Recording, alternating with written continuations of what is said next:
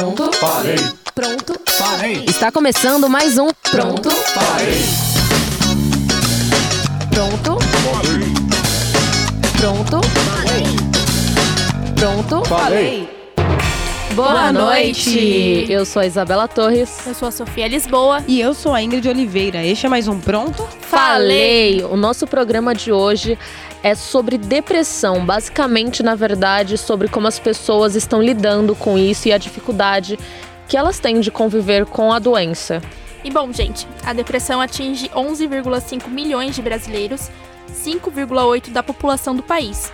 E é 4,4% da população da Terra. Segundo a Organização Mundial da Saúde, a OMS, nos últimos 10 anos a depressão no Brasil aumentou 18,4%. O mal do século, como é conhecida, é um transtorno psiquiátrico que pode ser desencadeado por diferentes causas, como carga genética e ambiente onde a pessoa está inserida. Sentimentos como tristeza, indiferença, desânimo e, vari- variação do humor são sintomas que passam a configurar o quadro de depressão. É, hoje a depressão, não só no Brasil como no mundo, ela é considerada o mal do século, né? Nós temos muitas pessoas diagnosticadas e lembrando que esses números são de pessoas que procuraram ajuda que está registrado. Então, nós podemos considerar um número muito maior, muito superior a esses 5,8% da população brasileira e 4,4% da população mundial, com pessoas nesse estado de transtorno. É, sobre esse assunto, a gente conversou com a psicóloga Elza Hanak. A princípio, ela explica um pouco sobre como diagnosticar a doença. Sabe aquela dúvida? Será que é só tristeza? Ela nos conta um pouco sobre isso. Tristeza é uma reação natural de todo ser humano a um evento ehm, desagradável, negativo, triste, por exemplo, perdas, eh, mudanças na vida, alguns reveses que a pessoa passa, né, momentos difíceis. Então, é, tristeza, existe um motivo para você estar triste. Na depressão, não existe um motivo para você estar do jeito que está, né? E na depressão, é, essa tristeza, ela vai se agravando. Então, aí já não é mais só tristeza, é uma apatia muito grande. Aquilo que você gostava, você deixa de gostar. Fica cada vez mais difícil você conseguir cumprir as suas atividades diárias, né? Cumprir com seus afazeres, com as suas tarefas. É, muitas vezes as pessoas elas têm um, um conflito interno muito grande porque elas entendem racionalmente, elas ficam pensando que elas deveriam estar fazendo algumas coisas, mas elas não conseguem fazer, né? Então, é, essa é uma das coisas que mais diferencia, né? Tristeza de depressão. Na depressão você não tem um motivo plausível, razoável para estar do jeito que você está, né? Então, quando isso perdura, esse estado de humor perdura por mais de duas semanas consecutivas e a coisa não melhora, ou às vezes a pessoa percebe que cada dia vai ficando mais difícil, é hora de procurar um médico, psiquiatra ou um psicólogo para poder ter uma orientação, para fazer uma avaliação e iniciar um tratamento. Nós acabamos de ouvir o áudio da, da psicóloga Elza Hanak.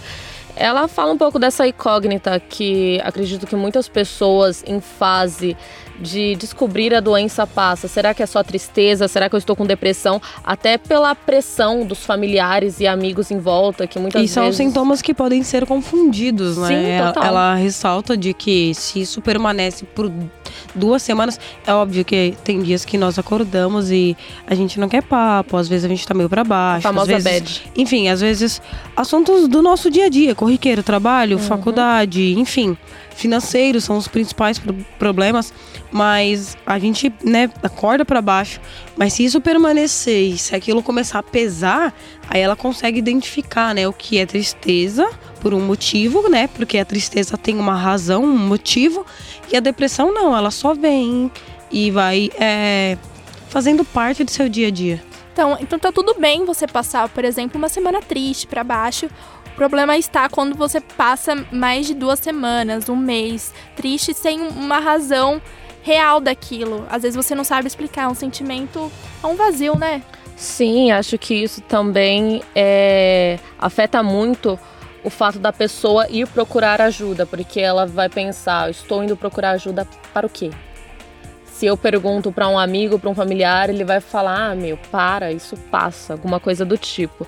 É, de acordo com um artigo publicado pela Veja, apesar de o assunto depressão ser cada vez mais abordado, pela, pelas pessoas, muitas sentem vergonha ainda de falar sobre o assunto.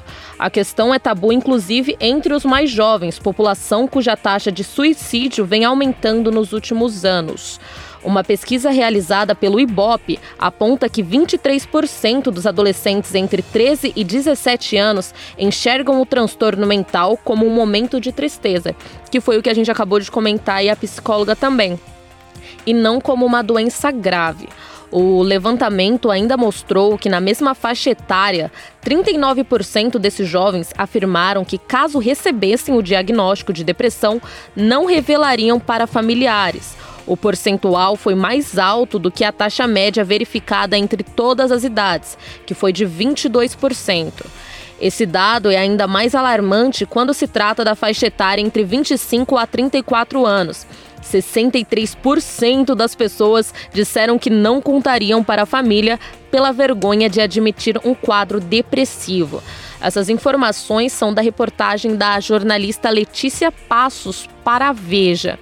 Então aqui nós vemos um percentual altíssimo. Absurdo.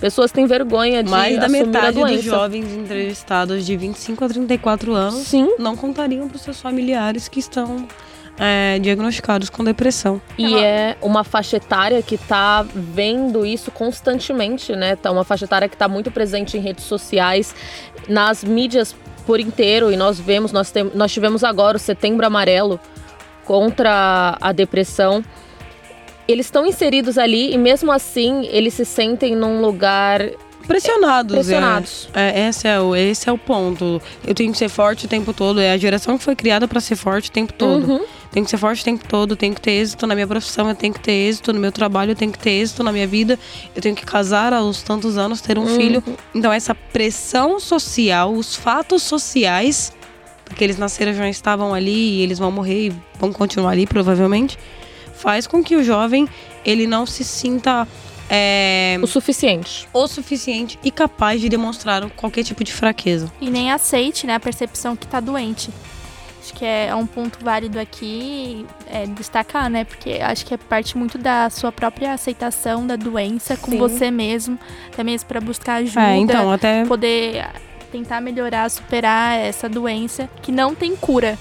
Mas ela tem controle. Exatamente. E sobre esse assunto da dificuldade que um paciente tem de aceitar o diagnóstico, de ir atrás de ajuda, até mesmo em relação às pessoas que estão à volta deles, é, nós vamos ouvir um áudio, mais um áudio, né, da psicóloga Elza Hanak. Muitas vezes o que acontece quando o paciente chega com o diagnóstico de depressão é que ele já pode estar num, num grau mais avançado, um pouco mais severo da doença.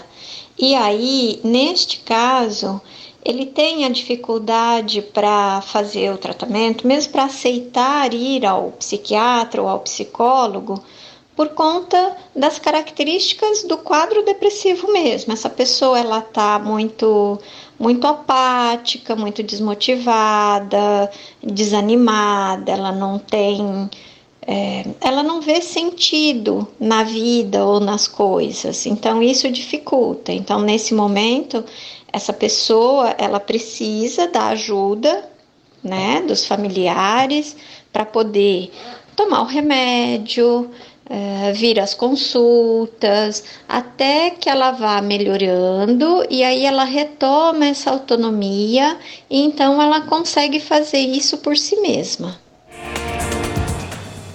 Nós acabamos de ouvir mais um áudio da psicóloga Elza Hanak. Ela comenta um, um pouco sobre essa dificuldade mesmo. E também lembrando que todas as doenças psiquiátricas, não só a depressão, mas também nós temos hoje muitas pessoas diagnosticadas com transtornos de ansiedade, crise do pânico, elas são tratadas como um tabu.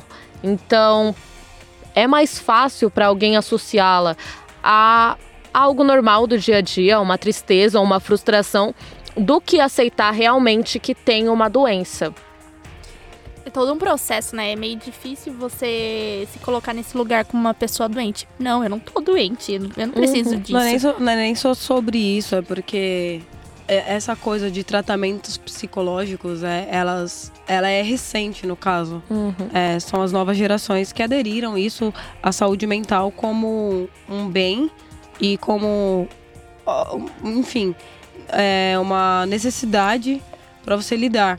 Então, tudo que é histórico, que já estava lá, as criações, de que, ah, quando um professor, né, diagnosticava, assim, um comportamento estranho do aluno e comentava com os pais, o pai falava: Não, meu filho não é doente, meu filho não tem isso, meu filho é frescura. Então, vem, vem desse histórico de criação, de cultura, de tudo, até chegar no ponto de hoje, que as pessoas elas aceitam, né? mesmo com certa dificuldade, elas aceitam que existe esse problema e que é uma doença que pode ser e deve ser tratada. E, bom, e a psicóloga Elsa também comenta sobre esses tabus e preconceitos em torno da doença psiquiátrica que pode dificultar a busca por ajuda. Ah, sim. Esse preconceito é o que mais faz com que as pessoas demorem a buscar ajuda e daí o quadro é, vai se agravando por isso que muitas vezes, quando os pacientes chegam, eles já estão num grau mais avançado da doença, né? É, infelizmente, esse preconceito ainda existe. As pessoas é, não têm essas informações porque elas acabam não absorvendo a informação que chega até elas. Existe muito essa ideia de achar que a pessoa está fazendo o corpo mole, ou muitas vezes achar que isso vai passar, que é só um momento, que ela vai dar conta disso sozinha. E muitas vezes não é assim, né? É, é uma doença, precisa ser diagnosticada e precisa ser tratada do modo correto senão vai se agravando.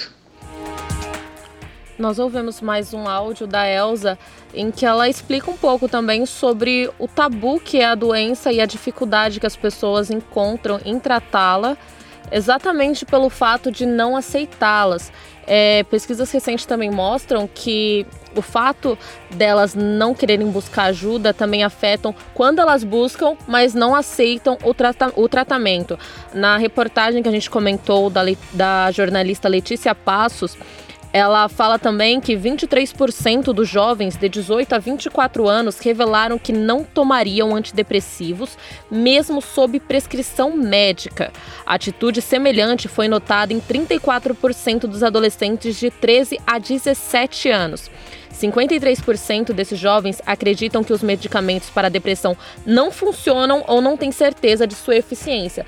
Então, basicamente, eles também não acreditam que isso seja uma doença para poder ser tratada como, como tal, para ser medicados. Na verdade, eu acho que é muito mais complexo do que isso, porque é, o que as pessoas não entendem é que a depressão ela é uma doença é, mental, né, psiquiátrica, só que ela é uma doença que mexe com os hormônios do corpo, uhum. é, principalmente os hormônios é, da felicidade.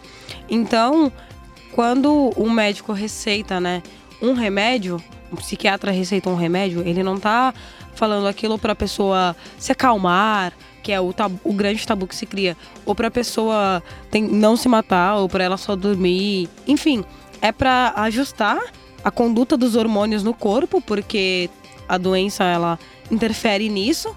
Então, um, um, tem, tem um certo tabu. Eu, particularmente, não tomo, não gosto de remédios, isso é um particular meu, mas ah, tem horas que o nosso corpo ele não vai se responder sozinho. E mesmo com ajuda psicológica e psiquiátrica, o corpo ele não vai responder sozinho aos estímulos e o remédio ele tá ali para fazer isso, para fazer a função que a gente não supre sozinho. Exatamente. E a depressão é muito perigosa. Tem estudos que mostram que é, pessoas que têm depressão, as conexões mentais, é, neurais que tem no cérebro, elas diminuem. Então, diferentemente de uma pessoa normal, saudável mentalmente. E a questão é, como um psicólogo procede nessa situação que o paciente não quer tomar um remédio, não quer se consultar e mesmo que ele tenha buscado ajuda de início, é, ele não quer voltar. Como que faz para aceitar é, a ajuda, o aconselhamento, o uso de medicamentos? Bom, sobre isso a psicóloga Elza esclarece. Olha, algumas pessoas, elas é elas têm uma preocupação muito grande em fazer o uso de medicamentos psiquiátricos, porque existe sim toda uma ideia de que vai ficar dopado, vai ficar sedado, não vai conseguir fazer as coisas, todo mundo vai perceber que está tomando remédio. Então, nestes casos, é, nós psicólogos trabalhamos também de novo com a psicoeducação, né? De conversar com essa pessoa, de explicar para ela como que é, como é que funciona, como é que a medicação age, né? Que isso não vai acontecer. É, o antidepressivo é uma classe de medicação diferente dessas que deixam o paciente um pouco mais sedado, né? Muitas vezes essa ideia vem de lá do início, quando ainda não tínhamos antidepressivos para tratar a depressão. Então, é, os psiquiatras, os médicos, eles usavam os medica medicamentos que haviam na época. E sim, naquela época, 30, 35 anos atrás, 40 anos atrás, o que nós tínhamos realmente de medicação eram medicações mais sedativas mesmo, né? Mas hoje em dia não, nós temos vários é, antidepressivos, medicação muito boa, que tem um efeito muito bom, com efeito colateral muito, muito reduzido. Então a pessoa ela ela vai ficar bem com a medicação, ela não vai ficar mal. Então a gente trabalha no sentido de esclarecer essas coisas com o paciente e com a família do paciente também. Exatamente isso. O papel do psicólogo e do psiquiatra é fundamental no tratamento dessas doenças, que, mesmo tão abordadas, ainda geram desconforto na população. Como lidar? Ah, essa pessoa é tão chata, tá mal-humorada, esse tipo de coisa é, o que uma pessoa está passando por isso não precisa ouvir. Além disso, a gente tem muitos casos que a pessoa se nega a buscar ajuda, geralmente por também possuir preconceitos e não aceitar o que, que pode estar doente. Eu acho que um ponto muito importante que a psicóloga, a Elsa, comenta é em relação a como eram os tratamentos há 30, 40 anos atrás. E que eles não são feito mais, feitos mais da mesma forma. Inclusive, a gente vê em filmes antigos e até atuais como eles retratam essa imagem de uma pessoa com doenças psicológicas, psiquiátricas, como uma pessoa numa camisa de força, ou então num laboratório fazendo aquelas cirurgias oculares. Tem filme de 2016 com cenas desse jeito. E tudo isso gera esse preconceito em todo mundo, né? É, é aquilo que está sendo apresentado a eles. Então, uma pessoa que acha que tenha essa impressão de que possa estar passando por uma coisa semelhante, ela não vai querer aceitar para ela mesma que ela está naquele estado vai falar, ai não, eu, eu sou louca agora? Meu Deus. Então é uma situação muito delicada, acredito eu, que deveria ser incrementada como, como estudo desde, desde o fundamental porque a nossa geração ela precisa de tratamento psicológico. Nós estamos passando por você coisas. Tocou, você tocou num ponto importantíssimo, porque nesse mês de outubro, no começo do mês, o presidente Jair Bolsonaro, uhum. ele vetou o projeto, a proposta que colocaria psicólogos nas escolas. Então, a gente sabe que o SUS, ele oferece o tratamento é, com base no que o SUS tem, né? Mas a gente sabe que demora, a gente sabe que são agendas lotadas, mesmo com pouca procura, o SUS ele ainda é defasado nesse setor. E uma coisa que seria importantíssima, que seria o acompanhamento desde a escola, Uhum. que a pedagogia e a psicologia elas caminham juntas, então não tem como separá-las. É, o presidente ele simplesmente vetou. Sim, e esse é um tema que ele foi bastante abordado e ele foi até implementado é, quando houve um massacre na escola Exato. na De escola Suzano. de Suzano, ele foi implementado, psicólogos foram à escola para dar apoio emocional tanto para os alunos, para os profissionais que estavam lá, eh, professores e familiares, para poder lidar com a situação que foi aconteceu no local. E aí foi um tema, eh, foi nesse momento que esse tema surgiu com maior eh, evidência dentro da mídia, de que enfim. precisa de um psicólogo nas. Que é escolas, ponto exatamente, final. que é nessa, essa necessidade é latente e ela precisa ser implementada. Só que aí o nosso excelentíssimo presidente é, Vetou. acha- vetou Ele porque vetou acha que não temos verba para isso. Mesmo depois de um episódio como esse, que talvez poderia ter sido evitado se o garoto que cometeu aquele massacre tivesse tido um apoio, um suporte psicológico, porque é óbvio que ele tinha transtornos mentais. E não, é nem, Então- só- não é nem só sobre isso. A gente, é, a gente poderia passar o dia falando sobre, sobre transtornos, o que leva a falta de apoio psicológico. Por exemplo, pega no Rio de Janeiro. As crianças que têm que ir pra escola, No meio, de do tiroteio. tiroteio, a escola dela é alvejada, né? Enfim. Um dos exemplos, pega no Nordeste que as, pessoas, as cri- crianças não têm escola, pega em Manaus que as crianças têm que atravessar, é rio, lagoa, enfim. Isso elas- sem contar de uma família desestruturada, que Sim, muitas total. vezes, né? O- É o e que quando a gente acontece. fala família desestruturada, não é sobre pai e mãe. É família de baixa renda. Uhum. Porque nas escolas de, da classe média, classe alta, tem acompanhamento psicológico. Exato. Acabou. Então, e enfim. te- têm também uma, uma possibilidade financeira de arcar com, Com um as dívidas, sim. Porque um psicólogo não é barato, Então, infelizmente. é, a gente pega problemas sociais que a gente poderia trazer à mesa e discuti-los imensamente, infinitamente aqui, por falta de tratamento psicológico. E a gente olha para as crianças depressivas, que crianças, adolescentes que cometem massacres ou que entram pro mundo do, das drogas, do tráfico, enfim, do crime, é, e a gente quer culpá-las, sendo que a gente não ofereceu suporte nenhum psicológico, suporte psicológico. Exatamente. É, enfim, Nossa. ah, a gente fala, né, sobre os desafios de, de tratar alguém que esteja doente E que não aceita isso. e que não aceita isso. E a psicóloga Elsa, ela fala qual é o maior desafio pros psicólogos de tratar alguém que tem o transtorno depressivo. O maior desafio em tratar alguém que não aceita que está com a depressão é justamente conscientizar essa pessoa de que ela está doente, que depressão é uma doença, que é tratável, que ela vai ficar bem. Então, é, a gente precisa fazer toda a psicoeducação, que é justamente essa conscientização é, do que é a depressão, como que ela se manifesta, que isso não é desvio de caráter, que isso não é falta de vontade, né, que isso não é fraqueza moral, né, que isso não é sem vergonhice, como as pessoas dizem, né? Então a gente precisa fazer toda essa conscientização, de conversar com essa pessoa e explicar para ela que isso é uma doença e como toda doença é sim tratável e ela vai ficar bem e ela vai voltar a ser quem ela era. É, enfim, ela fala qual é a maior dificuldade e ela fala sobre como lidar com pessoas é, que têm depressão. Porque esses desafios do convívio é muito difícil. A gente acha que é. A gente acha não. Cria-se um tabu de que é frescura, de que a pessoa poderia lidar com aquilo sozinha, de que fica forte, você vai sair dessa, né?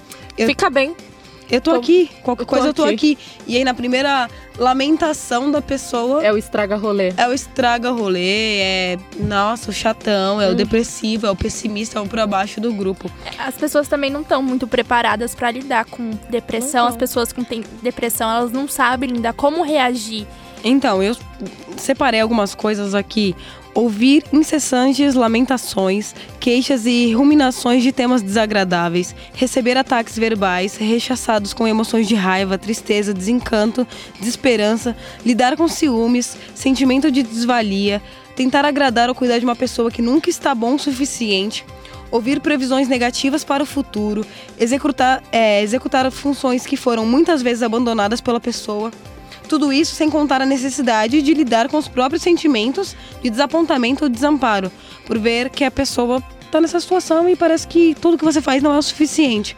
É um dos pontos que. um dos desafios das pessoas que lidam com alguém com depressão. E que podem adoecer também, consequente da, da pessoa que ela está tentando ajudar. Sim, é, a gente se coloca no lugar, porque eu acho que todos nós já estivemos na posição de lidar com alguém que tem depressão, mesmo sem ser diagnosticado, a gente sabe que o comportamento daquela pessoa é anormal.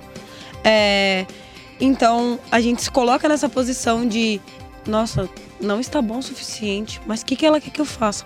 E às vezes a gente deixa transparecer isso nas nossas relações. Às vezes a gente é amigo, mas amigo até certo ponto, porque você também não quer pegar abre aspas, a energia negativa, fecha aspas, daquela pessoa. Pegar esse problema para você. Pegar também, esse problema né? para você. Então, ah, fulano tem uma energia muito negativa, fulano é muito para baixo. A gente Sim. faz esses pré-julgamentos inconscientes, eu digo até, porque a gente faz isso de forma tão é, sucinta, natural, natural que, enfim, a gente traz isso como se fosse, nossa, não vou pegar. Todo Sim. mundo, infelizmente, já fez isso em algum ponto da vida. Sim, a questão é que eu acho que nós não estamos preparados para lidar com a doença também. O psicólogo não serve só para ajudar a pessoa que está diagnosticada com ansiedade, crise do pânico, depressão ou qualquer outra doença psíquica que tenha.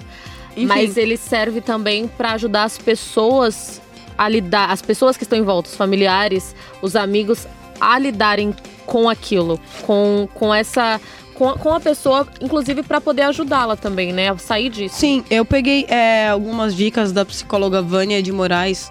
Ela diz como ajudar alguém que tem depressão. Como se colocar no lugar de um, de um familiar, de um amigo, enfim, de um namorado.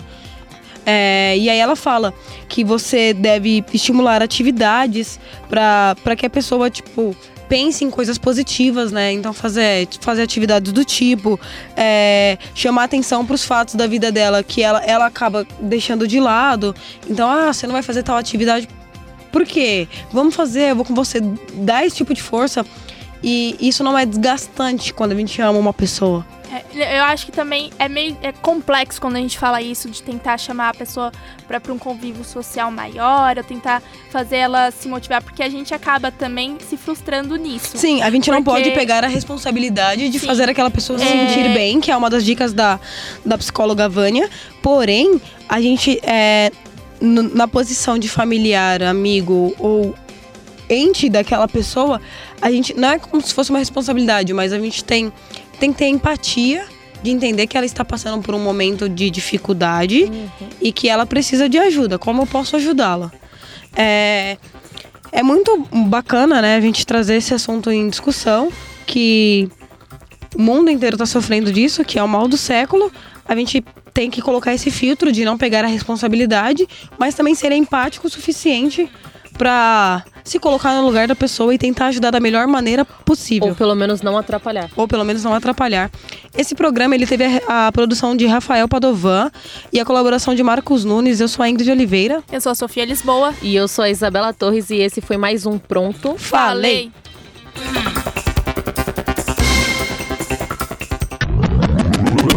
Pronto? Falei! Pronto? Falei! Pronto? Falei! Pronto? Falei!